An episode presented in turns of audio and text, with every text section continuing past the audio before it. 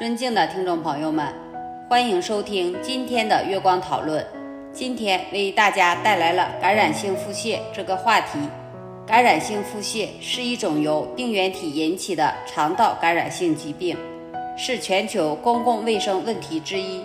根据世界卫生组织 （WHO） 的统计，每年全球有超过十亿人患有感染性腹泻，其中五亿人发生在第三世界。导致每年五百万小儿死亡。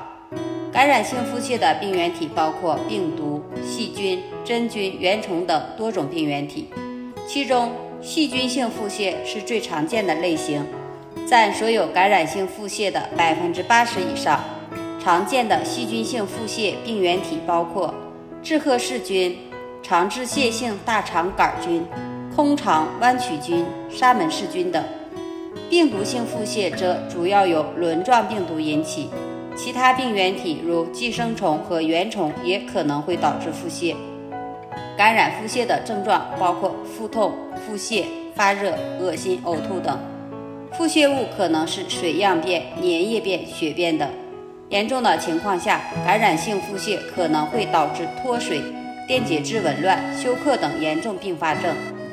感染性腹泻的传播方式主要是通过食物和水传播。在夏季，由于食物容易腐败和污染，导致细菌和病毒的感染几率增加，因此是感染性腹泻的高发季节。此外，人们在户外活动时，如果不注意饮食卫生，也容易感染病原体，导致腹泻。为了预防感染性腹泻，个人应该注意饮食卫生。避免食用不新鲜、不干净或未煮熟的食物。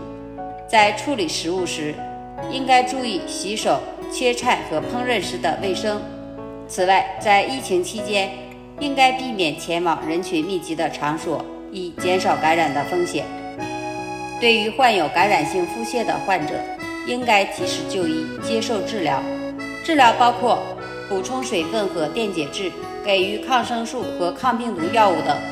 同时，对患有慢性疾病、免疫系统缺陷等人群，应该加强预防措施，避免感染病原体导致腹泻。总之，感染性腹泻是一种常见的肠道感染性疾病，全球每年有大量的人患有该病。预防和治疗感染性腹泻，需要个人注意饮食卫生和生活习惯，同时也需要加强卫生保健和疾病控制措施。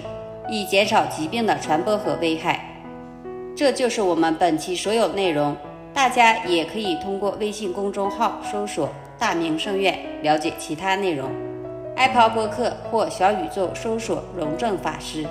感谢大家的收听，我们下期再见。